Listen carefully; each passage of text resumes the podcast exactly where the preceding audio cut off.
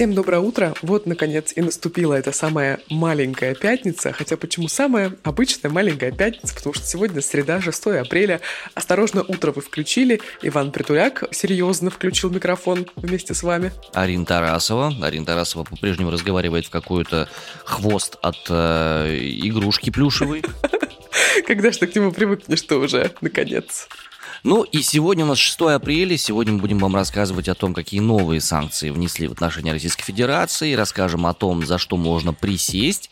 И несколько важных вещей, связанных с Южной Осетией, Испанией и, главное, из брифинга Пескова. Об этом обо всем прямо сейчас.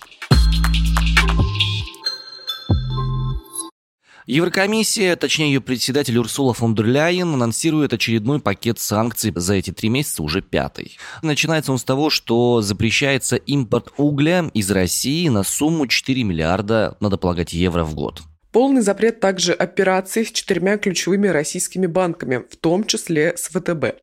Судам из РФ в Беларуси запрещают использовать европейские порты, то есть теперь для того, чтобы доплыть каким-то образом до Беларуси, нужно будет обплывать, судя по всему, вообще все. Или причаливать где-нибудь в районе Мурманска. До Беларуси доплыть? Так у нас э, Да-да-да. границы-то вроде сухопутные. Я знаю. В том-то все и дело. Ага, Окей. Новый запрет на импорт полупроводников, машин и транспортного оборудования на сумму 10 миллиардов евро. А, невозможно будет получить финансовую поддержку русским государственным органам и запрещается участие российских компаний в госзакупках в рамках ЕС. Ну и запрет на работу российских и белорусских транспортных компаний все теперь только на западных кататься. Интересное сообщение пришло от э, представителя ЕС по иностранным делам Жозепа Барреля. Он э, в эфире э, испанской радиостанции COPE сказал о том, что Китай пообещал Евросоюзу не оказывать России военную поддержку и не помогать в вопросе обхода санкций. Хотя возникает вполне логичный вопрос, окей, если у нас в стране разрешили серый импорт, то каким же образом будет обходиться эта история, как не через Китай? Ну, тут надо полагать, что Китай самостоятельная держава, которая сама разберется, кому что говорить. Э, у них вообще очень интересный способ ведения дипломатии, а, поскольку азиаты умные в этом смысле, активные и блюдут свои собственные интересы. Ну и Сергей Лавров вообще-то вот у нас тут накануне подружился так крепко, так крепко подружился с Индией. Может быть, через Индию пойдет серый импорт. Тоже верно. Все может быть. Ничего не исключено. Севастополе проблемы. В Севастополе задержали местных жителей, которых обвинят в том, что они прокалывали шины автомобилей с символикой Z. Двое подозреваемых задержали ФСБ и полиция.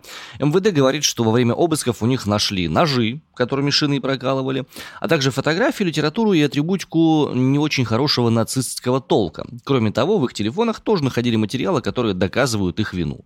В настоящий момент дело возбуждено по статье 167 УК РФ, это умышленное повреждение имущества.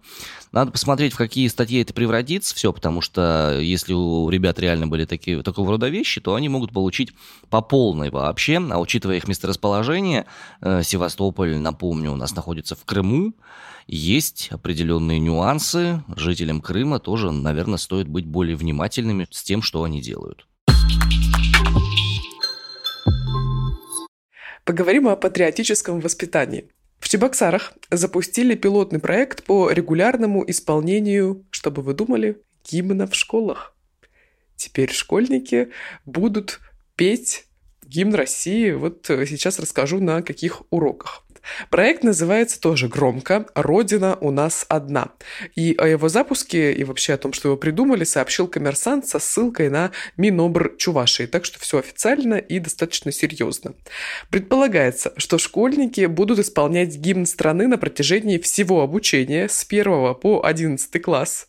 А почему бы отдельный урок для этого вот не придумать? Развивая свою мысль, мне просто интересно, исполнение гимна является оцениваемой дисциплиной или неоцениваемой? Потому что если оцениваемые, то с 1 по 11 класс на протяжении 11 лет, ну, есть, конечно, нюансы. Есть шансы, что, в принципе, дети могут запомнить текст где-то классу к третьему, ну, к пятому, там, тем, у кого сложности с запоминанием. Ну, мне кажется, ты недооцениваешь детей, они его запомнят через неделю исполнения регулярного. В начальных классах исполнение гимна будет внедрено в уроки пения, а в старших в уроки ОБЖ и истории. Я напомню, что пару недель назад Маргарита Симоньян удивлялась тому, что в начальной школе у учеников есть рисование, предмет, да, ИЗО, а истории нет. Ну вот вышли из ситуации внедрением э, исполнения гимна на уроках пения, музыки. Ну, чем меньше политики касаются э, системы воспитания психологической зрелости, тем лучше для вышеупомянутой психологической зрелости. Вообще уроки рисования есть не потому, что не надо уроков истории, а потому что на ранних этапах развития необходимо очень много мелкой моторной деятельности, чтобы мозг развивался у ребенка. В этом смысле урок истории, он просто не ляжет на детский мозг, потому что ничего не запомнится, ничего не поймется, и восприятие этих моментов, элементов – это абстрактные очень понятия, будут друг с другом не взаимосвязаны. Вообще пение гимна клевая тема на самом деле, особенно в течение 11 лет. Это прямо, безусловно, вызовет очень глубокую привязанность, очень глубокие какие-то такие, знаешь, связи внутренние с этим процессом. И, конечно же, не надоест. Ну вот экс-министр культуры Владимир Мединский предложил перенять американский опыт патриотического воспитания и ввести в школах регулярное воспевание страны, государственного флага и иных символов. Минобр заявил, что готов обсудить инициативу. Конечно, конечно. Ничего другого я и не ожидал, собственно. Все в эту сторону и идет. Осталось только вернуть молитву, был тоже такой пилотный проект по поводу того, каким образом необходимо делать э, в школах. И, в принципе, сократить все ненужные предметы, типа, знаешь, там, а, обществознания, типа математики, вот это вот все то, что никакой пользы не принесет вообще никому никогда. Для страны, которая планирует начинать свое импортозамещение очень мощно, именно вот эти вещи являются как бы наиболее эффективными для воспитания поколение людей, которые могут вложиться в развитие страны, в создание новых технологий, в получение нового какого-то опыта, в науку, вот в это вот все. Именно все, все правильно, да, все правильно. Накануне состоялся большой брифинг Дмитрия Пескова, пресс-секретаря президента страны Владимира Путина. Сейчас будет много его цитат, Подготовьтесь, пожалуйста, морально к этому. Значит, темы большие и важные. Среди них э, День Победы и встреча Путина и Зеленского. А, значит, о встрече президентов э, Песков сказал следующее. Далее цитата. «Здесь для нас ничего не изменилось. Мы не отвергаем возможность встречи для нашего президента, но мы еще раз повторяем, что такая встреча возможна только после того, как будет согласован текст документа». Конец цитаты. Речь идет, конечно же, о документе мирного соглашения. Ну, накануне Владимир Зеленский говорил, что, возможно, встречи не будет. Да, после определенных событий, на его взгляд, эта встреча является невозможной, и не то чтобы его мотивация была непонятной. Вот как о случившемся в Буче сказал э, Дмитрий Песков. Далее цитата. «Подумать, насколько возможно сейчас действительно беспристрастное расследование, нейтральное и неангажированное. Мы по-прежнему настаиваем, что любые обвинения в адрес российской стороны, в адрес российских военных, они не просто являются беспочвенными, а это хорошо срежиссированное шоу, не что иное трагическое шоу. А мы с Иваном комментировать это не можем, в силу определенных изменений в российском законодательстве. Напомним, да, в силу определенных нюансов, которые мы вынуждены соблюдать во избежание лишения свободы и прочих всяких приятных вещей. Вообще, конечно, история достаточно сложная и, как мне кажется, именно максимально исследование и расследование с представлением каких-то доказательств всеми действующими сторонами принесло максимально пользы, опять же, всем действующим сторонам этого сложного, непростого процесса. Расследование должно быть максимально публичным. Вот в чем дело, как мне кажется. Потому что это сможет и фейки все выявить с одной стороны, и с другой стороны при наличии виновных этих виновных найти и наказать. Но это должно быть на весь мир открытое расследование. Вот что сказал Песков о том, как пройдет парад 9 мая и будут ли участвовать в нем подразделения ЛНР и ДНР. Далее цитата. «Мы будем праздновать его так, как мы делаем это всегда. Это самый святой праздник у нас. В нашей стране он был и останется святым праздником для всех россиян. Я пока не располагаю информацией о составе участников парада. Этот состав определяет Министерство обороны». Конец цитаты. Продолжаются интересные ситуации с Южной Осетией. Анатолий Бибилов, президент республики, сообщил, что, возможно, будет у них там два референдума по поводу вхождения в состав России. Я хотел пошутить первый с теми, кто согласен, второй с теми, кто не согласен, но нет, там несколько по-другому. На первом жители выскажутся о факте присоединения к Российской Федерации, а на втором будет вопрос поднят об объединении Северной и Южной Осетии. Я извиняюсь, а в Северной Осетии будет референдум проходить по поводу объединения с Южной Осетией? Вопрос хороший, но пока отзывов об этом никаких нет, поскольку Северная Осетия является частью Российской Федерации. Судя по всему, там уже все на месте согласны. Еще один неудобный вопрос от противной Арины Тарасовой. А в Российской Федерации будет проходить референдум по поводу э, вхождения в ее состав Южной Осетии? Нет, конечно, зачем? Это же не касается Российской Федерации. Ну как, народа Российской Федерации это же не касается, это же касается народа Северной Осетии Южной. Моя подруга э, привела замечательный пример-аналогию. Представим квартиру. Я живу в ней э, с двумя подружками – и тут одна из подружек приводит еще три своих подружки. И говорит, теперь они будут жить с нами. А как бы нас никто не спросил, у нас там, значит, полки в холодильнике поделены, у нас уже есть график, кто когда моет полы, вытирает пыль, у кого когда гости, мы знаем, кто когда занят и уходит из квартиры, чтобы спланировать свои дела и так далее. А тут еще плюс три рта. Знаешь, в чем фишка? Есть ответственный квартиросъемщик – коим никто из вас не является. А это моя квартира. Ну, это ты так думаешь. Ответственный квартиросъемщик, он определяет, кто в этой квартире живет, на сколько сегментов делится вот это вот все, сколько кто будет получать воды по талонам или не по талонам, еда где будет лежать, будет ли лежать вообще, а кто будет вякать, того признают иноагентом и заставят жить на балконе. Поняла. В общем, это же не самое грустное во всей этой истории. Самое грустное в этой во всей истории, что вхождение в состав России, по мнению Анатолия Бибилова, позволит не укреплять российское военное присутствие в этой самой Южной Осетии. Потому что если Южная Осетия станет частью Российской Федерации, то республика будет готова ответить в случае возможных провокаций со стороны Грузии. А вот оно как. Мне кажется, Анатолий Бибилов что-то задумал. Я как будто слышу вот речи где-то двухмесячной давности где-то вот 22-21 февраля что-то подобное слышалось. Угу. И, честно говоря, хочется это расслышать очень сильно, но не получается, потому что риторика уж очень похожая во всей этой истории. Выводов никаких делать не буду, надеюсь, что я ошибаюсь в своих галлюцинациях. Тем временем в Испании университет Кадиса предложил выплаты нуждающимся россиянам и пообещал бороться с русофобией. Изначально руководство университетского центра по Восточной Европе и Центральной Азии провело специальную встречу для студентов из России и Беларуси. После нее всем учащимся из этих стран разослали специальное письмо.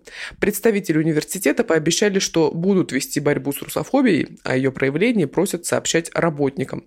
А будут они ее вести, потому что санкции не должны должны отражаться на пребывании в университете. Подобные случаи будет рассматривать специальная комиссия, при этом университет готов помогать студентам из России и Беларуси материально, если власти страны через посольство сделать этого не смогут. Хорошо, наверное очень даже хорошо, потому что были даже определенные слухи около месяца назад о том, что всех российских студентов будут высылать из европейских вузов. Я подписана на несколько таких человек, студентов из России, и они тоже очень сильно переживали, а что же будет с их обучением дальнейшим. Ну, тем временем, кстати, Испания вчера сообщила о высылке российских дипломатов. Интересно, как это удастся разделить, потому что со стороны Российской Федерации есть безусловное желание объединить вообще все. Санкции, народ и все остальное. В то время как, допустим, вот универ в Испании как будто бы разделяет эти понятия. Интересно, к чему бы это все происходит. Ох, ну, вообще, на самом деле, проще всего и лучше всего проверять эти вещи через э, СМИ, которые находятся где-то за пределами Российской Федерации.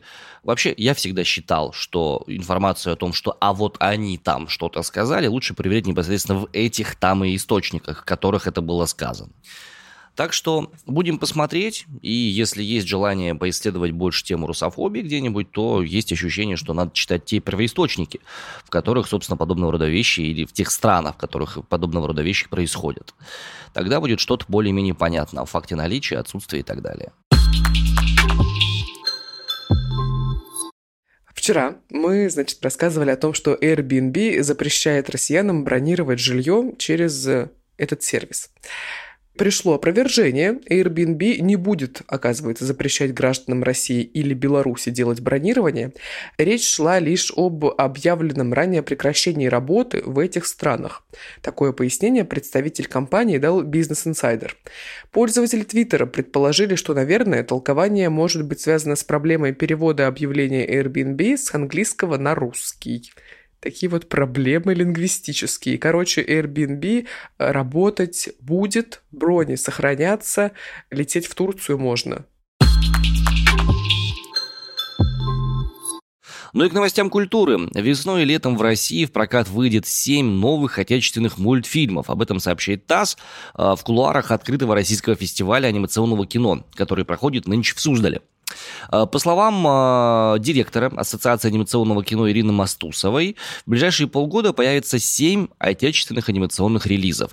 28 апреля покажут сказку «Бука. Мое любимое чудовище». Кроме того, 1 мая будет э, премьера картины «Суворов. Великое путешествие» студии «Союз мультфильм». Интересно было бы посмотреть, как сейчас «Союз мультфильм» рисует.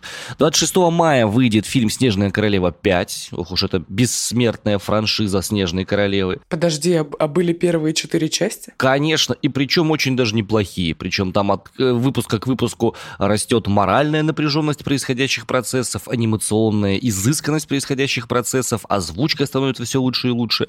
Вот. В принципе, нормально. С детьми прям самое оно посмотреть. Это русскоязычный мультик, за который вообще ни разу не стыдно, и там даже кринжа практически никакого нету, который есть, когда смотришь каких-нибудь, не знаю, трех богатырей. И еще зрители смогут увидеть «Три кота и море приключений». Что такое три кота, ты знаешь? Ну, разумеется, я работала аниматором в костюме карамельки. Серьезно? Его глаза вылетели из орбит. Серьезно. И ты тоже? А ты тоже был карамелькой?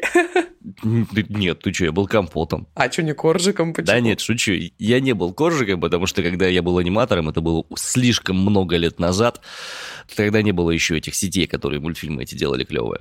Ну и на лето запланирована премьера «Кощей. Похититель невест», а также «Мальчик-дельфин», интересный мультик по совместного производства России, Германии и Турции. Mm. Надо, кстати, уточнить, будет ли он реально выходить в связи с вышеупомянутыми событиями. Это все мультики, которые выйдут? Ну, судя по всему, да, по крайней мере, потому что, напомним, а, премьеры других крупных фирм-производителей в нашей стране не состоятся, ни Universal, ни Sony, ни вообще все те крупные франшиз-держатели, которые существуют, они отказались поставлять кинопродукцию в нашу страну, и поэтому приходится смотреть, ну, то, что приходится смотреть. Я ни в коем разе не критикую качество того контента, который будет выходить на экраны. Другое дело, что жалко, конечно, кинотеатры. Потому что кинотеатры без внешних подпиток, к сожалению, не вывезут. Так я почему спрашиваю? Я была на выходных на предпоказе мультфильма полнометражного «Где Анна Франк» израильского режиссера Ари Фольмана. И вот мне было интересно, неужели он не выйдет в большой прокат? Хотя вот э, стоит дата премьеры в России 7 апреля, завтра как раз четверг. Ну, я так полагаю, есть в отдельных кинотеатрах. Нашел сеанс в кинотеатре в Воронеже, кинотеатр «Спартак» на площади Ленина 13. Там один сеанс в 18.50. Воронеж, если вы нас слушаете, обязательно сходите, посмотрите этот мультик. 6 апреля за окнами. Постепенно теплеет погода, постепенно теплеют отношения между людьми, но пока еще не отношения между странами. Надеемся, что рано или поздно природа, связанная с тем, что вместе всем гораздо лучше, чем порознь, так или иначе победит. Более конкретно я не могу выражаться в силу ограничений закона, как вы сами понимаете, но тем не менее, помните, если вам грустно, вы не одиноки, есть те, кому тоже грустно, и ищите поддержку в близких около вас. Мы уж в силу возможных нам данных навыков продуктов и всего остального тоже можем оказать вам поддержку. Напомним, и вам Притуляк из Омска. Арина Тарасова из Красноярска. Это был подкаст «Осторожно, утро». Вернемся к вам с новым выпуском уже завтра. Пока. Давайте пока.